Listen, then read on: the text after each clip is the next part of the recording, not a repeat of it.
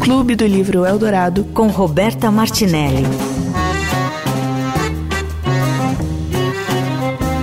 Oi, oi, eu sou a Roberta Martinelli, tô ai, morrendo de frio na barriga. Hoje é o primeiro Clube do Livro Eldorado, o nosso novo programa de literatura. A cada semana vai ter um livro por aqui, é assim que vai funcionar. Na primeira parte, a gente fala com alguém que leu esse livro para a gente trocar ideias sobre a leitura. E na segunda parte a gente vai falar ou com um especialista, ou com uma pessoa que pesquisa, ou com uma pessoa que faz mais ou menos a mesma coisa, enfim. A ideia é essa, são duas partes, duas pessoas, um livro. Aceito super sugestões de livro, quem quiser mandar é só mandar para mim. E é isso. O programa de hoje, de número 1, um, é, vai falar sobre um livro triste, de uma história real, e ao mesmo tempo uma história linda de amizade, de descoberta de meninas. É o livro O Pior Dia de Todos, da Daniela Kopsch, que foi lançado em 2019 pela Tordesilhas Livros. É esse que a gente lê juntos hoje. Era uma daquelas manhãs que parecem suspensas no ar. Clarice Lispector. Clube do Livro Eldorado. Parte 1. Quem lê? Bom, primeira edição do Clube de Leitura Eldorado. Mia, eu tô aqui com a Mia Mello, gente, nem apresento e já falo Mia. Mia! Não, é porque eu resolvi fazer um programa de literatura por ser completamente apaixonada por literatura, mas assim, é, eu fiquei pensando se a paixão bastava para fazer um programa, sabe? Eu, eu sempre, eu também morro de vontade de fazer, porque eu também sou apaixonada, né, por, por, por ler, por livros, né? E, mas eu acho, fico sempre pensando sobre isso. Só o fato de você trocar e contar e oferecer uma história interessante para as outras pessoas, eu já acho tão valioso, sabe, no mundo literário. Eu então, acho muito acho também. O que você está fazendo é muito legal, assim, tenho certeza. Não, e é isso, acho que só de quando a gente coloca dica, posta dica, né? Vários livros eu fui ler por sua causa, até o e livro eu, de hoje. Pela sua causa, a gente até falou isso, né? É, muito Cara, bom. Eu leio vários livros que você indica, vários, vários, assim, de verdade. Eu tenho uma lista de livros que eu li e conheci através de você, assim. Um que me marcou bastante foi o Crocodilo, você lembra? Não sei se nossa, eu quero fazer esse também, que é muito forte. Que eu comecei é. a ler não querendo, sabe? tipo, eu não quero ler sobre isso, não quero ler, de repente eu tava inteira naquele livro. E você sempre foi assim? Sim, então eu gosto bastante dessa leitura melancólica.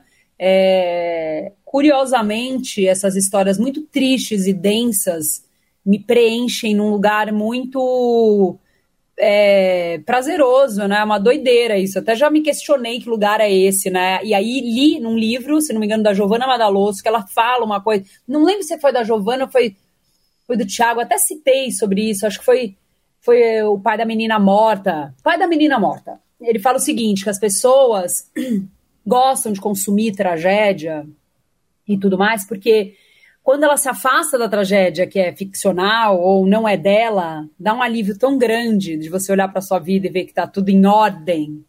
Então acho que esse é o grande, talvez seja esse o alívio que eu sinto, porque eu gosto demais de consumir essa leitura é, Aline Bey, Mariana Salomão, todas que têm uma Sim. leitura muito densa e dolorida e nossa, eu gosto demais assim. Você também Pode, gosta, né? Eu também. Será que é isso? Pode ser isso, sim, que a gente se distancia quando a gente está lendo sobre, a gente falar que, que não, ainda bem que não sou eu, talvez. É, mas tem um lugar, eu acho que talvez no inconsciente até que, que faz esse alívio, né? Você volta para sua vida e fala, não, tá tudo bem aqui. Total. E você sempre, quando, você lembra o primeiro livro que você leu na vida que você falou, uau? Então, eu tenho muito que marcou a minha vida, assim, que até hoje eu recomendo ele como sendo meu primeiro livro preferido da vida, que é O Inferno, da Patrícia Mello. Se você ainda não leu, nossa, fica aí minha super dica. É uma história do reizinho, que é o protagonista, né? Desde que ele nasce até ele virar líder do morro, assim. E é uma história fantástica, cheia de nuances e personagens. E uma das coisas mais incríveis que eu, que eu amei nesse livro é que ela costura o livro inteiro com onomatopeia. Então, cada personagem tem uma onomatopeia. Então, a Suzana, que é a, é a parceira ali dele, tal, ela masca chiclete. Então, no meio das frases dela tem sempre um ploc.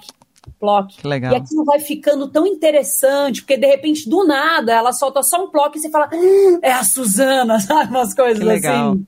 Pô, ela ganhou meu coração. E aí eu passei a ler tudo dela, virei uma leitora assim ávida de Patrícia Mello.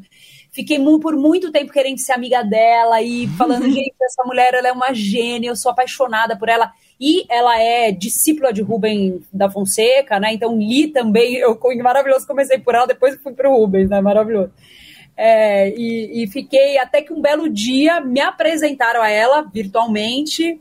E eu fiquei com tanta vergonha que eu, tipo, travei, Roberto. Olha que bobagem.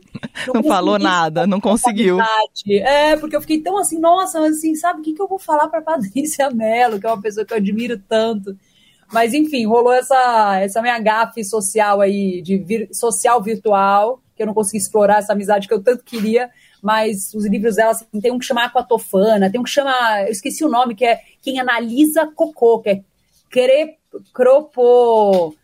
Tem um nome sobre isso. Vou assim. ver depois. Eu nunca li ela, vou ler. Super interessante, você vai adorar. Eu, eu recomendo demais no Inferno. Assim, ela tem Mulheres Empilhadas, que é o, o- Ela tem um outro depois, Mulheres Empilhadas, também super, super interessante sobre feminicídio, fortíssimo, atual. É, mas assim, o Inferno é o meu primeiro, que eu considero meu primeiro livro favorito.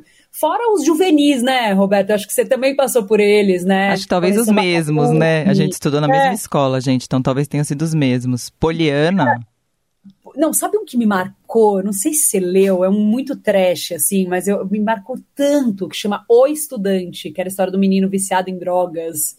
E eu nunca esqueci. Tem estudante 1, estudante 2, estudante 3. É assim, é uma história devastadora. pra mim eu lembro de Poliana e Meu Pé de Laranja Lima, que foi.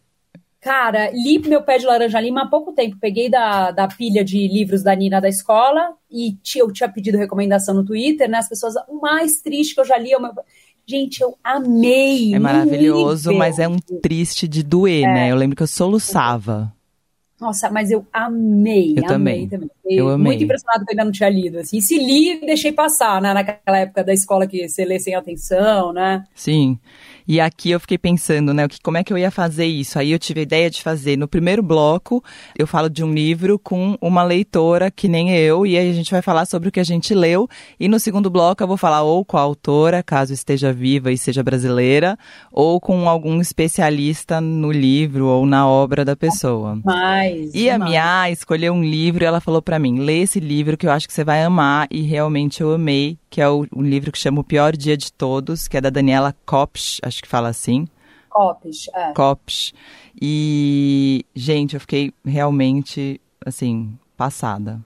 Eu achei Nossa. tudo, sei lá, não sei dizer muito bem, mas assim, eu fiquei. É, assim, foi uma escolha até arriscada da minha parte esse livro, porque eu já li ele faz um tempo. Então, assim, eu podia ter selecionado vários outros livros que estão na ponta da língua, eu ia saber trechos, eu ia poder ler coisas aqui, dividir tudo mais. Mas esse livro não me sai da cabeça, porque principalmente porque, é, bom, enfim, para resumir o livro, né, ele, ele é uma história ficcional que se passa eh, sobre a- o massacre de Realengo, né, que foi aquele massacre da escola do, no Rio de Janeiro, que o cara matou, acho que 20 pessoas. Acho que 12 estudantes, 20, 12 20 feridos, ficaram 12 feridos, estudantes né? morreram em abril de 2011. Isso. E aí eu, eu não, eu, assim, esse livro não me sai da cabeça, porque mesmo tendo esse pano de fundo, que é o massacre, é um tema muito pesado, ele conseguiu me inebriar com a história das meninas, né, a Manu e a Natália, que é uma história ficcional, que a Daniela muito sagazmente consegue colocar várias características das meninas que ela entrevistou naquela época do massacre, Sim. as sobreviventes, em duas personagens, e acho que por isso elas ficaram tão ricas. E acabou que fez eu conhecer duas personagens que talvez se não fosse pela Daniela e, e pela literatura, eu talvez nunca viesse a conhecer. Sim. E eu fiquei encantado com esse universo. Eu me perdi nesse universo dessas meninas que sentem uma ciúmes da outra, inveja da outra, e estão crescendo e amadurecendo num universo tão é, difícil, né? Porque É muito. É, porque a Daniela, ela, ela foi entrevistar. Essa, na época, a Daniela trabalhava na Capricho, ela conta isso no final do livro, né? É. E ela teve que entrevistar algumas meninas para fazer uma matéria. Na época, ela já fez uma matéria em primeira pessoa, falando sobre é, esse massacre que aconteceu no Realengo. E aí, anos depois, ela fez essa ficção e ela criou essas duas personagens, a Malu e a Natália. E uma delas conta a história em primeira pessoa. Uhum. E. Eu, eu não sei se você leu a Helena Ferrante. Li. A amiga genial? Li. Eu acho que tem um tanto de amiga genial na relação delas e fiquei depois pensando, né? Nossa, que incrível, eu não tinha feito essa relação, sabia? Porque tem, tem, isso de menina, né? E eu acho que a gente se identifica muito porque, por mais feministas que a gente seja e que a gente está aprendendo, a gente cresceu nesse mundo de comparação e acho que mesmo com o feminismo a gente tem esse lance da comparação. Tem, muito. E é por isso que eu acho que a gente se identifica tanto com as duas ali, né? A comparação, é, aquela. a inveja velada, né? Até pela situação de vida, de uma tá em casa e a outra tá na casa da prima, que é quase irmã. Eu acho isso tão bonito como elas se chamam, né? Que ela, elas falam assim que são primas, quase irmãs e melhores amigas com certeza. Acho É. bonitinho, assim, né? É, eu Elas fiquei pensando isso. Eu falei, nossa, é engraçado a minha escolheu isso. Aí eu falei, eu vou falar com ela hoje. A gente estudou na mesma escola, apesar da gente não ter sido próxima, né? A gente estava É. no, no mesmo ambiente, que é um ambiente completamente diferente do ambiente desse livro, né? A gente estudou em escola particular e a gente está falando aqui de duas meninas que estudam numa escola pública e que começam a perceber também o que é crescer num mundo sem privilégios, que é uma coisa que a gente não viveu, né? Acho que acho que mostrar esse universo é, foi muito rico, assim, entrar, sabe? A, a Daniela permitir que a gente entrasse na casa da Malu ali, da Natália, e convivesse com elas, com esse crescimento, foi super foi super rico para mim como literatura. E eu gosto muito das nuances da relação das duas, né? Eu acho que, que e desse crescimento. Eu tenho uma filha de 14 anos agora, então também não tem como eu não é, olhar para a minha própria adolescência, porque eu penso o tempo inteiro sobre isso, né? Esse olhar sobre a minha adolescência para ter uma forma mais empática de olhar com a minha filha adolescente e as transformações, como elas são solitárias mesmo em grupo. E aí fiz até uma relação assim que a minha filha, ela ela adoleceu na, na pandemia, né? Ela teve 10 para 11, foi super difícil. E aí eu fico pensando, se já em grupo é super solitário, muitas das vezes das coisas que você passa, você acaba passando sozinha. Imagina quando você de fato tá sozinha, né? Como deve ter sido realmente assustador para ela tudo isso. Então, até nesse lugar eu eu chego assim, e foi uma história curiosa, né, com o livro que eu estava lendo em alguma viagem que eu estava fazendo, né? Pré-pandemia viajava-se muito, eu acho maravilhoso que hoje eu vou para o aeroporto e ainda fico assim, como é que chega mesmo? Eu também, assustadíssima, novo. né? Com tanta gente naquele lugar. Nossa, ainda é muito novo, mas antes era uma coisa assim, toda semana eu estava em ponte aérea, ia avião, ia para lá e para cá, e aí eu estava lendo esse livro, eu imagino que deve ter sido 2019, ano do lançamento. Inclusive, quem eu vi lendo, que recomendou que eu fui atrás, foi a Daniela Reis, que também é uma mulher Super incrível. leitora, mulher incrível, maravilhosa. Escreve pacas também. Ela é maravilhosa, assim, então é uma outra pessoa excelente para como dica para você, se você quer dicas literárias para seguir, que ela é muito maravilhosa. E aí eu tava com esse livro na mão, andando para lá para cá, aeroporto, essa vida frenética, de repente, no reta final, final do livro, eu perdi o livro. Eu imaginei que no aeroporto, voltei para procurar no avião, não achei o livro e fiquei nessa coisa de, gente, como é que eu perdi o livro? Como é que eu perco um livro? Que horror, que coisa. E mais do que tudo, era reta final, faltavam tipo cinco folhas para terminar o livro, né? Ai, E aí eu fiquei tão ansiosa que não dava nem tempo de comprar o livro. Eu fui numa livraria, e leu lá. li, li o livro. Só que você não imagina o baque que eu tomei com o pós-fácil. Eu nunca imaginei que, que ela era repórter, que ela tinha entrevistado aquelas meninas, no auge daquele jornalismo sensacionalista, Sim. que era um jornalismo que ainda se explora muito a tragédia, né? E os familiares, mas ali ela falava muito sobre isso, sobre esse clima muito pesado, né? Das pessoas querendo extrair o máximo que desse para ter audiência. Então, Eu fiquei na livraria, tipo, em choque, Roberto. Você não pode crer. Não, e ainda uma época que não se falava muito, a gente hoje está falando bastante, mas não se falava em feminicídio, porque o cara que entrou nessa escola, né, ele matou mulheres, acabou, acho que no é. final, alguns outros estudantes, mas o objetivo dele era matar mulheres na escola, né? Não, eu até li, uma, eu escutei uma entrevista depois, acho que foi da Daniela mesmo falando que ele falou que queria matar mulheres bonitas. Então, que horror, que coisa. Nossa. Não, e eu fiquei pensando isso, né, quando você me indicou o livro, porque você me indicou agora num momento em que essa discussão volta à tona, né, muito forte no Brasil, e num, num lugar muito delicado que é a escola, que é o lugar de ensinamento, que é o lugar de resistência, que é o lugar onde as nossas filhas e nossos filhos e as crianças uhum. estão, né.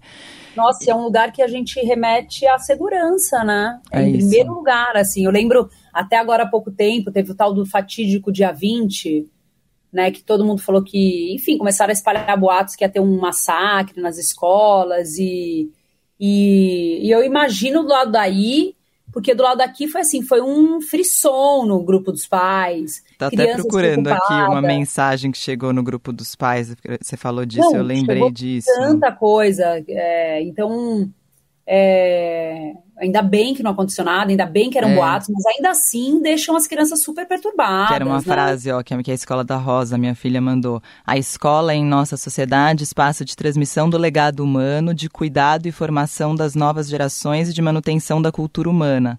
Quando se ataca uma escola, são esses princípios que estão sendo destruídos. A escola é nossa resposta social à barbárie. Um ataque à escola serve à barbárie. Nossa. É isso, muito. Pô, tô inteira arrepiada, cara, de verdade. E eu, eu separei uns trechos aqui, né, pra, pra gente falar até das meninas, da relação delas, mas teve algumas frases que eu falei, ah, vou, vou separar para falar com a minha delas, mas que ela uma, uma hora, numa das frases, porque ele é escrito em primeira pessoa, né, é como se a Malu estivesse escrevendo, é, né, o livro. É, ela, ela é a protagonista, ela é a narradora. É, que é e, é. e é isso, né? A, a, comparação a gente sempre tem do olhar de uma, né? Então ela sempre conta da outra a partir do que ela acha, né? E eu acho isso bonito porque a outra é mais bonita, a outra é mais isso, mais aquilo, mais interessante, ela sabe se colocar melhor. E eu acho que essa é muito a visão que a gente tem muitas vezes quando a gente está crescendo com outras meninas por perto, né? Super, dá quase vontade de, ouvir, de ouvir a, o pior dia de todos pelo relato da Natália, Total. sabe? Provavelmente vai ter um monte de insegurança, vai enxergar várias coisas incríveis na, na Malu que ela mesma não enxerga, né? Sim. E ela fala isso uma hora, quer ver? O, o mundo apenas começava a se revelar e compreendemos rápido que precisávamos ser espertas para sobreviver. Porque eu acho que isso é uma é uma é isso, né? Eu fiquei falando da comparação delas com a gente nesse sentido, mas é isso, né? Que eu acho que em dado momento elas começaram a sacar o que estava. o lugar em que elas estavam, né? Muito louco eu vou falar agora, mas hoje, calhou desse dia de hoje mesmo, eu fui na escola que eu e a minha a gente estudou durante a nossa infância porque me chamaram para falar sobre isso. E quando eu cheguei lá, eu encontrei muitos alunos bolsistas e um projeto de formação super diferente do que a gente viu, que por um instante eu fiquei feliz e depois eles começaram a me contar como era para eles estar num lugar daqueles e como eles não conseguiam se inserir. E fiquei pensando muito nisso. Acho que depois até queria conversar com algum especialista sobre isso, mas porque eu acho que a, a, as elites vêm pensando muito em como transformar as escolas num lugar é, melhor, né? Em tentar uma, uma equidade racial, uma equidade que eu acho assim, claro que são os primeiros passos, mas pensando nessas crianças que estão passando por isso, né? Porque é, eu fiquei ouvindo o relato de alguns bolsistas nessa escola e como para eles está sendo muito sofrido viver tudo isso. E eu fiquei pensando quanto essas crianças estão sendo assistidas nesse lugar também, sabe? Porque é difícil, né? Uma coisa eu acho é se você se deparar com a desigualdade que existe no mundo mais velha, e uma coisa é com 12 anos você ter que viver isso cotidianamente. Eu fiquei meio. Nossa, gente, como é que faz isso? O... É, nossa, é super impactante isso. Aliás, acho que tem é, muito a ver com, com o livro, né? Também, porque tem essa descoberta dessa falta de privilégios, desse mundo mais muito mais duro, né, mais cinza. Eu até uma parte do essa é uma parte bem famosa do livro onde ela fala assim, nossa, eu sempre, achei a, a Natália tinha um pouco mais de coisa do que eu, tal, mas eu achei que as casas eram todas iguais. Conforme a gente foi crescendo, a gente viu que que não, tinha gente que tinha muito mais e tinha gente que tinha muito menos, né? Então é essa descoberta, né, desse e acho interessante, assim, até uma observação de um projeto que tem na escola do, do Antônio, meu filho, que é um projeto muito bonito e o que mais me chamou a atenção nesse projeto é que além de ter esse caráter de inclusão e trazer é, para a escola bolsistas e pessoas que eventualmente não poderiam ter acesso a esse, esse tipo de escola ou educação, eles também fazem um trabalho muito forte, grande na nos arredores, sabe? Na, na na periferia deste ensino todo. Então, eles estão contratando professores pretos, eles estão contratando a coordenação, tem é, mulheres, pretos, gente com deficiência. Então, não é só esse. Eu achei isso super interessante, porque talvez seja um caminho, claro, falando. Mudar é, lá em cima, né?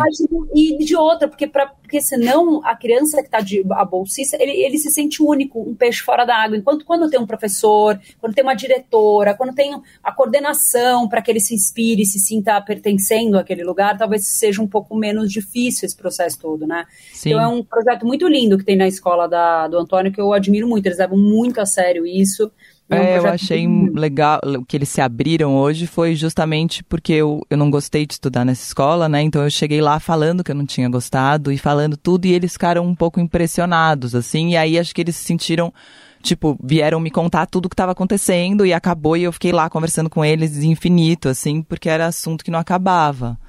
E tem essa diferença também de uma outra frase que eu acho linda, que ela fala. É, que é quando ela fica menstruada, né? Que começa aquela coisa, agora você precisa responder, você é responsável, você é mocinha. E aí ela escreve: é isso. A nossa infância tem data certa para acabar. A dos meninos, pelo jeito, pode durar para sempre. Nossa, né? essa dói, hein? Porque é muito nossa. isso, né, das meninas. Porque tem o belo dia que você fala, ah, agora beleza, agora então é isso, né? E a nossa, dos meninos dura. É. Nossa, eu, eu, você, você já pensou em escrever livro? Meu, todo mundo fala que quem lê muito escreve bem, mas eu não acho que eu escrevo bem, eu acho que eu leio bem. Não, eu, mas é, sabe o que eu sinto? Assim, não é nem questão de se escreva bem ou não. Eu tenho um, um, um respeito tão grande. Que eu não tenho coragem. Que eu, eu não, eu, sabe, eu não tenho. Porque olha isso, olha essa frase. Como é que a Daniela. E é uma frase boa atrás da outra, é, sabe? Como é, é que ela conseguiu ser tão genial. Ela e outros tantos, né? Que Sim. a gente lê embasbacada, né? Nossa, que frase forte, incrível. Outra maravilhosa que eu achei, né? Essa daqui que eu, que eu penso nisso muito, que eu morro de medo, mas uma tragédia ocorre de muitas formas. Às vezes gosta de pregar peças. Você tá lá tomando seu café da manhã e assovia uma música bonita porque acabou de se casar, tá feliz e seu bebê tá dormindo no quarto. Só que na verdade o bebê não tá dormindo, ele sufocou no próprio vômito e morreu. E meu, minha, minha cabeça é isso aqui, sabia? Eu sou uma pessoa, eu vivo atormentada pela ideia da tragédia iminente. E quando eu leio isso, assim, eu me identifico muito, porque eu falo, ah, é isso, as coisas podem acontecer de uma hora para outra e, e, a gente não tem controle. Não, vi, visto nem só nesse micromundo, mas eu sempre pensei e falei isso pro meu marido, né, pro Lucas, eu falava assim, cara, com certeza que a gente vai passar por uma grande tragédia ainda, falando num tom ainda meio jocoso, assim, né? E aí eis que veio a pandemia. E assim, eu e ele, a gente se olhava e falava, cara, por, por, fui eu, fui eu que trouxe a pandemia, porque pô, foi essa minha frase. Porque foi exatamente isso, eu vivi uma coisa que era uma grande catástrofe, né? Foi muito Sim. louco pensar nisso. Então, Coletiva, né? Esse é o coletivo, mas porra, é muito doido, né? A gente pode a qualquer momento a qualquer momento passar por uma grande tragédia. É muito doido, né? Ai, a sorte é que realmente eu não fico com isso o tempo inteiro na cabeça. Deve ser pesado viver, né, Roberta? Sim. O tempo inteiro com essa. Ah, eu sou um pouco. Eu sou um pouco assim. Um... Ai, tendo a ser um pouco assim.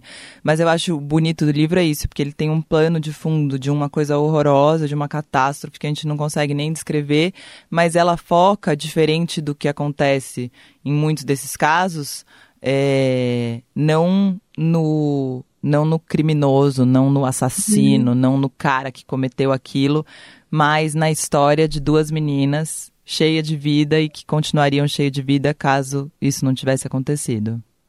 Nossa, o fim é muito duro o final, né? Nossa, muito. tudo assim. Muito. Porque é aquilo, né? Eu fiquei pensando, eu sempre penso nisso quando eu tô lendo um livro, não sei se você pensa, como é que acaba um livro, né? Porque você tá indo, indo, tanto que você fala, vários livros você fala, ah, é ótimo, mas o final não deu muito é. certo. É, porque é. você vai indo, indo, e eu achei que esse final era o único final possível, né? Do uhum. livro. E eu acho que quando ela chega na, na parte da tragédia, é bem fiel ao que aconteceu mesmo, assim. Então, é, é isso, né? Fica, é, nossa, perfeito esse final. Era é realmente a realidade enganando a ficção, né? Que você vai escrever ficcionalmente isso, talvez você nem chegue nesse lugar. Mas a realidade muitas vezes é muito, muito mais dura do que a ficção, né? É isso. Bom, eu vou falar com a Daniela sobre isso no próximo bloco, sobre tudo isso que a gente falou. E ver se ela pensou nessas coisas todas ou se a gente que leu isso. Obrigada, minha Imagina, adorei, quero voltar. Em breve eu volto. Volto para fechar com você no Tá último. bom. Você volta no último, a gente escolhe mais uns livros. A gente, a gente decide qual vai ser o próximo. E continua apostando, tá? tá que eu amo também. essas postagens de livro, tá você bom? Também. Obrigada.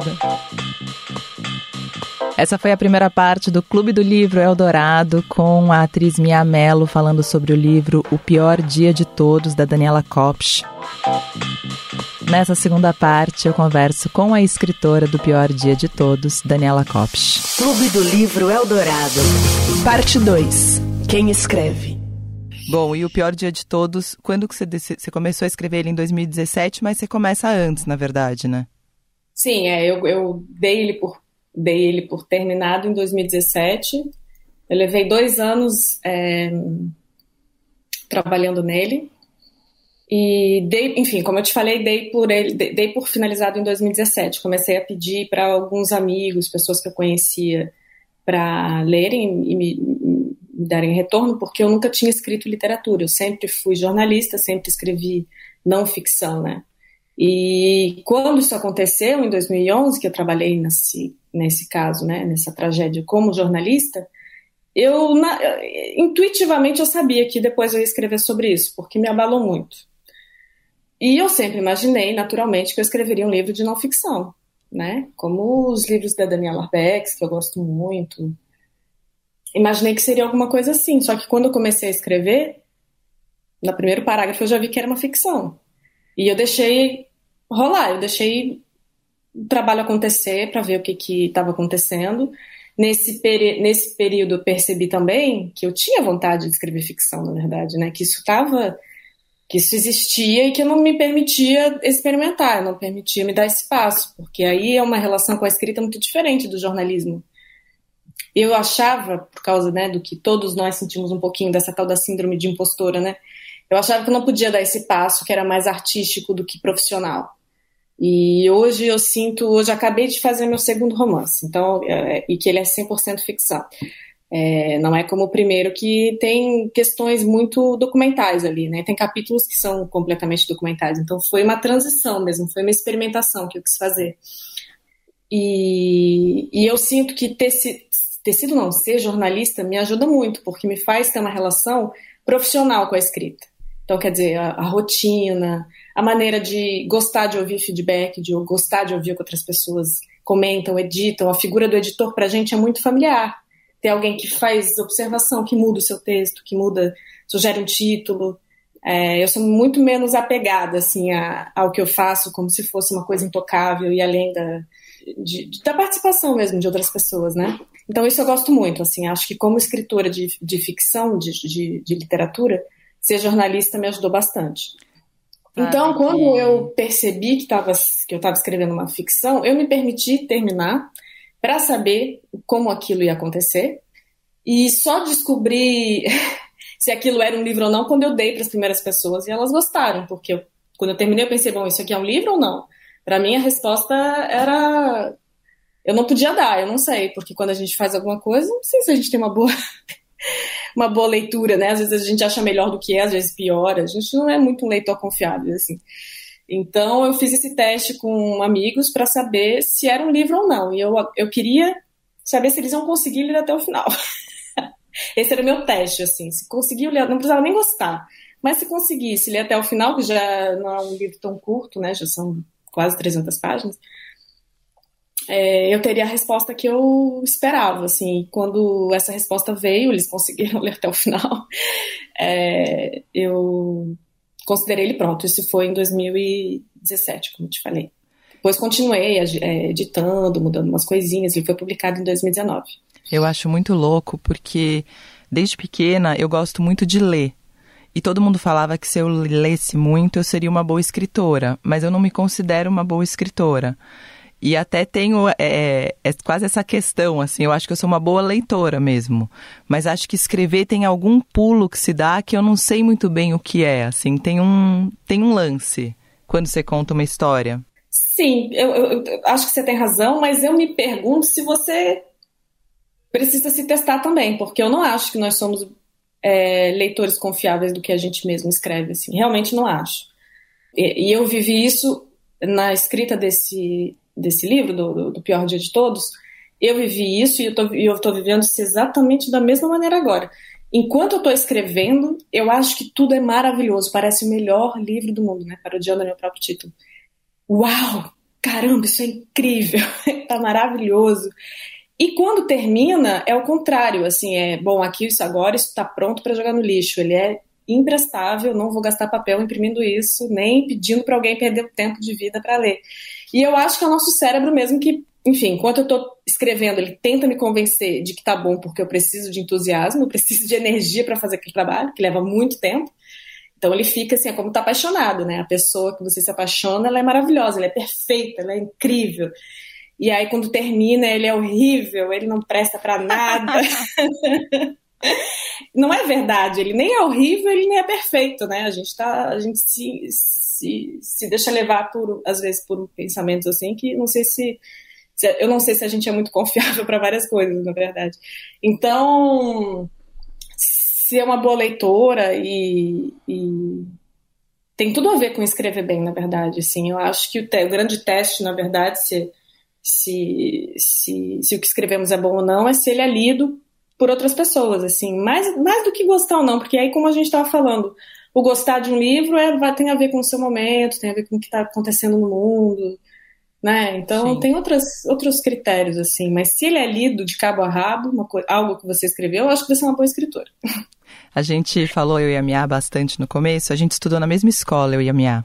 Que máximo. Ela era, acho que um ano acima de mim, mas a gente não tinha uma relação próxima. Depois a gente até estudou teatro também juntas, mas a gente nunca foi muito próxima. Uhum. Mas a gente ficou falando, né, como era diferente, porque a gente estudou numa escola de elite de São Paulo, as duas, né? Então, como a gente se distancia das duas meninas, né, do livro, ao mesmo tempo em que algumas questões são comuns às meninas, né, de diferentes classes e de diferentes lugares. E a gente ficou falando até disso, dessa dessa identificação, apesar de mundos diferentes, e como você focou nessa relação delas em vez de focar no pior dia de todos. Da Sim. onde que veio isso? Isso foi durante o processo ou você. Acho que as duas coisas, porque enquanto. Primeiro que a, o, o, pior dia de todos ele tem esse título, porque realmente eu acho que foi a experiência mais traumática que eu vivenciei. Assim, o, ter, ter, ficado tão próxima daquela situação, das pessoas que vivenciaram aquilo, e ter acompanhado ali os, os primeiros momentos, né? Porque eu cheguei no dia que aconteceu. Então, quando eu precisei visitar algumas famílias e, fazer as primeiras entrevistas, principalmente quando eu, porque a minha pauta era entrevistar as meninas que sobreviveram, como era uma pauta para Capricho, eu procurei é, era, era voltado para as meninas, né, principalmente. E e tudo me chamava atenção ali naquele, na, naquele espaço. É a, a, casa, a decoração da casa, o que a pessoa me oferecia para tomar, um cafezinho, um suquinho, uma, uma, um negocinho. O quarto, a decoração do quarto, o que, que tinha no quarto, se dividiu o quarto, se não dividiu o quarto. É, aquele ambiente ali familiar parece que me acalentou naquele momento, ao invés de me assim, aquela sensação, aquela, aquela opressão da notícia, o que me fez, assim, é conseguir passar por aquilo, porque eu era muito inexperiente, eu tinha 24 anos, eu acho, quando fiz aquela matéria. É, tinha acabado de terminar a faculdade, tinha me mudado para o Rio, então foi bastante difícil. E aquilo me deu um acalanto que eu acho que foi o que me permitiu, assim, escrever a matéria, né? E, e eu acho que claramente isso voltou, na, apareceu na hora de eu, de eu trabalhar isso é, na literatura, uma maneira de conseguir contar aquela história de uma maneira que ela parecesse assim, porque não era aquilo, né? A vida delas, aquela história, ela não se resume por aquilo que aconteceu, pela tragédia em si. É muito mais do que isso. Teve muito passado antes disso, vai ter muito futuro depois disso. E, e eu acho que para escrever, isso foi uma maneira de conseguir escrever sobre isso. E eu suspeito que para ler também, sabe? Eu acho que para passar por essa experiência de leitura de uma ficção que te coloca em primeira pessoa, né? Te coloca na perspectiva de alguém que viveu isso. É, você sabe que em algum momento esse momento vai chegar, né? Essa hora vai chegar desse, dessa tragédia. Então, acho que conhecer é, a rotina, aquele ambiente é, geográfico mesmo da cidade, o espaço que elas ocupavam nas cidades, como, como que era a casa, como que era a família, o núcleo familiar, é, eu acho que isso por um lado, é, facilita atravessar esse momento e por outro, dificulta também, porque fica mais. Sim, e sabendo, né? A gente sabe o que vai acontecer. A gente é. valoriza tudo mais quando a gente sabe que vai acontecer, é. né? É. Mas você tem aquela frase até, deixa eu ver se eu tenho ela aqui, mas da, da desgraça, né? Quando a desgraça chega, que um dia ela vai chegar, a gente tá sempre. Quer ver? Uma tragédia ocorre de muitas formas. Às vezes gosta de pregar peças. Você tá lá tomando seu café da manhã, ouviu uma música bonita porque acabou de se casar, tá feliz, seu bebê tá dormindo no quarto, só que na verdade o bebê não tá dormindo. Ele sufocou no próprio vômito e morreu. E eu falei isso pra Mia, que a minha cabeça é assim o tempo inteiro. Eu tô o tempo inteiro pensando que isso vai acontecer. E a Mia falou que não, que ela não, que ela não é assim. E aí eu fiquei pensando o quanto a tua realidade é próxima dessas meninas e o quanto não, o quanto você, menina, também conheceu essas meninas ali naquele lance da Capricho. É, não, é totalmente diferente, assim, é... Eu, para começar, eu mal conheci o Rio de Janeiro, na verdade, quando eu cheguei em Realengo para fazer né, essa matéria, morava no Rio há um ano, cresci em Santa Catarina, uma cidade pequena, tem, tem, suas, tem, tem seus momentos de aproximação, tem seus momentos de distanciamento, mas o que eu acho, que eu até estava conversando com a Mia essa semana sobre isso, porque tem cada trajetória exclusivamente nossa, assim, não existe uma história igual a outra, mas uma, uma trajetória ela é 100% sua, né? Mas a gente tem os nossos pontos de contato, tem, tem coisas que são universais, eu acho que é sobre elas que toda a literatura se baseia, né? Qual é o sentimento que a gente vai se aproximar é, daquelas, daquelas personagens ou daqueles conflitos ou não. E eu acho que aí foi a coisa que eu te falei do quarto, da casa, da, uhum. da família, porque apesar de ter crescido numa realidade diferente, numa cidade diferente, em outro estado, em outro contexto, é, tinha muitos pontos de contato ali. Eu me lembrei daquela fase, e essa é uma fase que eu adoro. Assim, pensar sobre isso. Não adorei viver, talvez, porque essa idade de 13, 14 anos é muito difícil é muito difícil. Você não é mais criança, mas você ainda não é adolescente. É adolescente, mas ainda não é o adolescente que as pessoas respeitam, que tem por volta de 15, 16 anos, né? Uhum. Você é aquela transição estranha, é uma fase muito difícil, assim. Então, é, acho que eu me conectei com elas nesse sentido, assim, e, e gostei de, de trabalhar é, personagens que estão nessa fase, que tem, tem esses dilemas para apresentar e que eu acho que é aí que a gente se reconhece, talvez, em algumas coisas.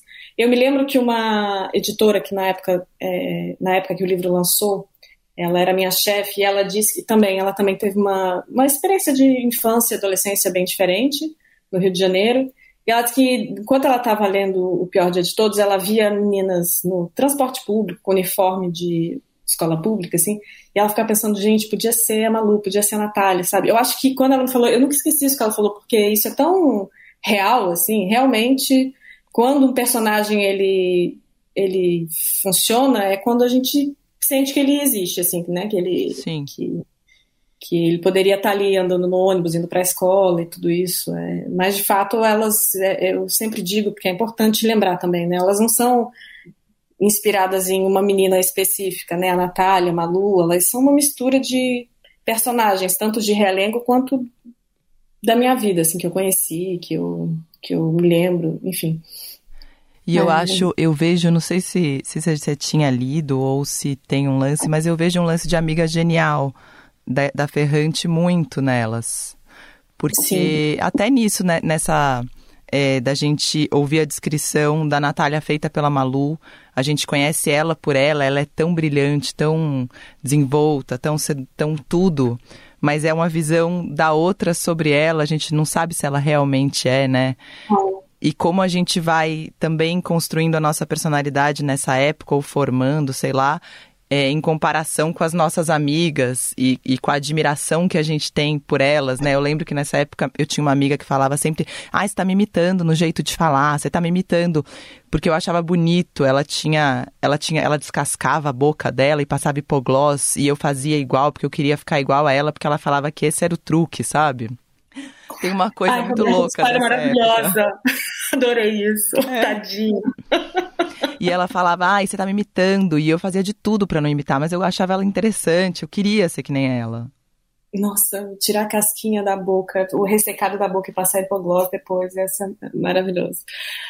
É, eu, eu, eu, é, é isso, eu também sinto isso. Eu sinto que é, a relação feminina, assim, nessa fase é, é como a gente vai se descobrindo, porque saindo de casa, esse é o mundo que a gente encontra, né, o escolar e ou então nas nossas primas, nas nossas amigas. É fora de casa que a gente vai entendendo essas contradições que vão mais influenciar, né, a gente. Então eu amo a Helena Ferrante, eu acho que eu amo livros que falam de desenvolvimento, assim, é, é o que chamam de coming with age, né? Tipo, é, é assim, é, essas fases da vida que vão, que são, que são tudo, que a gente vai se formando, assim, e, e, é sempre como você disse perfeitamente, em comparação, em contradição, o que, que a gente gosta, o que, que a gente não gosta. No outro, a gente vai tentando moldar ali o que, que a gente julga a nossa personalidade que a gente quer mostrar para o outro, né? Não sei se é exatamente o que a gente é ou não. Não sei se você queria realmente ficar com a boca é, ressecada, ressecadinha, cheia de hipoglós, né? Mas você gostou da imagem que ela te passou e você pensou, nossa, é muito legal isso, que diferente, ela é usada, corajosa, quero ser essa pessoa, né?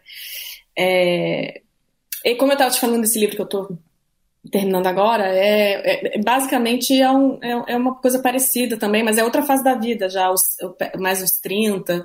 Eu fico me perguntando se isso muda na vida. Se isso muda, se a gente um dia vai. Sabe? Porque às vezes eu acho que não. Às né? vezes eu acho que não também.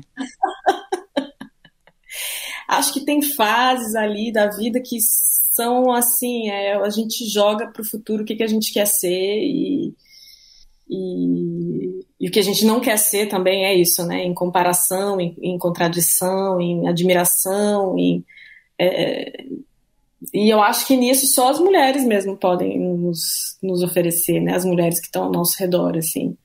Sim. É... Sim. Que doideira. Enfim, agora fiquei com essa imagem na cabeça. Assim. Do hipoglós.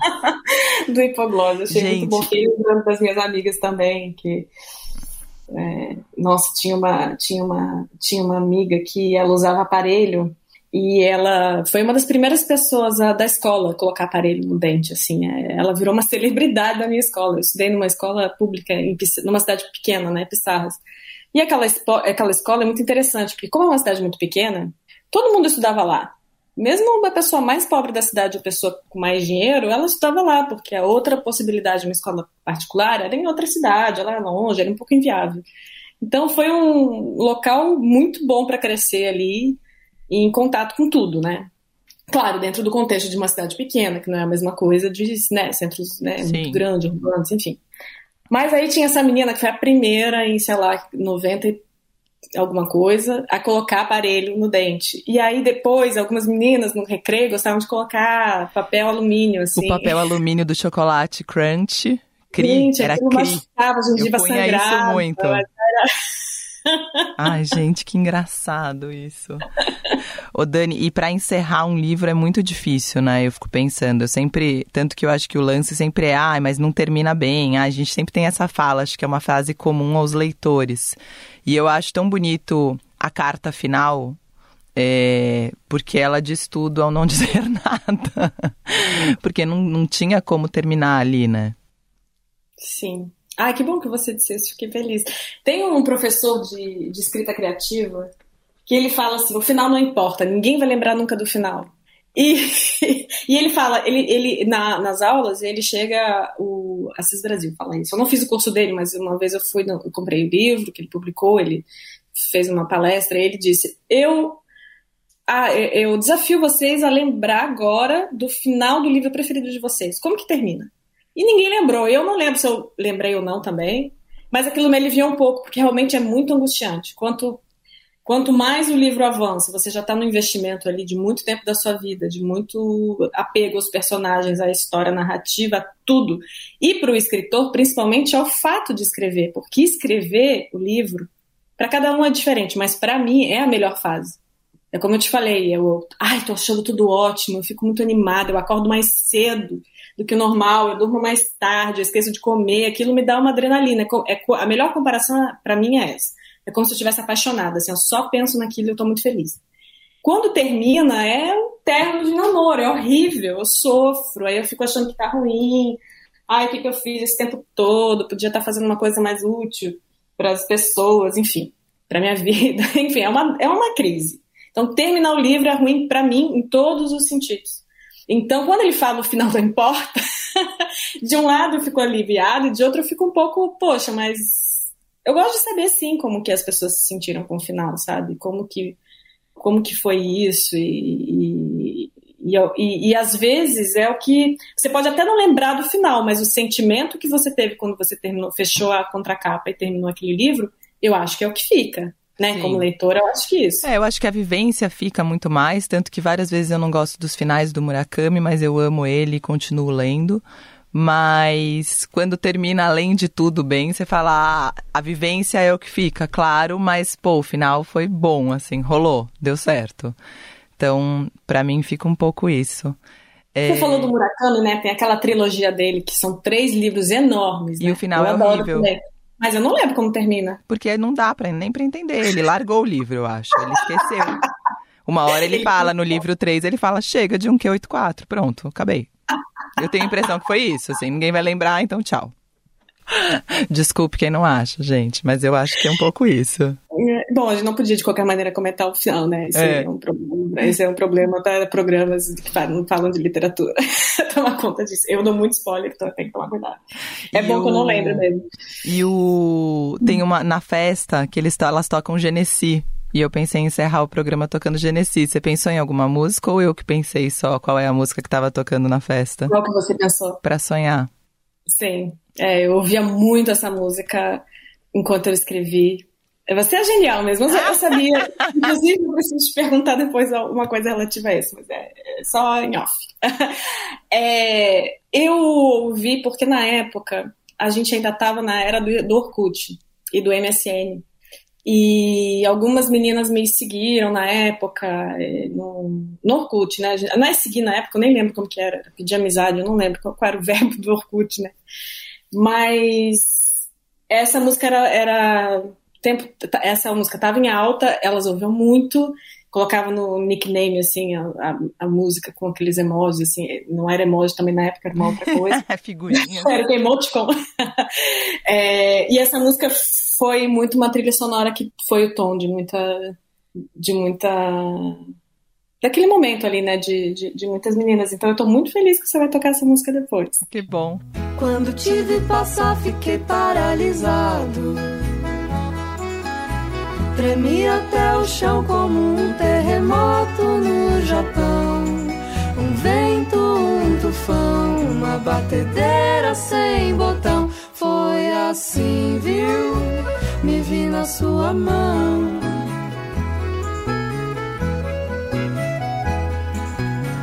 Perdi a hora de voltar para o trabalho. Marcelo Genesi, Pra Sonhar, a música que toca no livro. Daniela Kopsch, muito obrigada. Você, tô ansiosa para o próximo livro. Imagino que você também, que você deve estar nessa fase nervosa já. E aí a gente fala mais em breve, mas maior prazer falar com você. Te amei mais. Ai, prazer é todo meu. Adorei conversar com você, adorei as dicas que você deu, inclusive. A imagem da, do hipoglós não vai sair da minha boca, da minha boca, não, da minha cabeça. da minha boca. Talvez da minha boca, talvez eu vá meter um hipoglós hoje na boca para tratar os lábios de vitamina E. E é, quero agradecer a Mia também, porque ela é maravilhosa. Foi muito bom quando ela me mandou aquela mensagem falando que gostou do livro. Isso faz muita diferença, né? Recomendação de livro é, é, é tudo na nossa vida. E, e obrigada por acrescentar essa música no final, que vai dar uhum. o tom, o tom da história. Esse é o Clube do Livro Eldorado, o nosso clube de leitura que começou hoje. E eu tô feliz demais com a nossa primeira temporada. Na primeira parte do programa, a gente ouviu a atriz Mia Mello. Na segunda parte, a escritora Daniela Kopsch falando sobre o livro O Pior Dia de Todos. É, espero que tenham gostado. Voltem sempre. Um beijo e até. Você ouviu Clube do Livro Eldorado com Roberta Martinelli.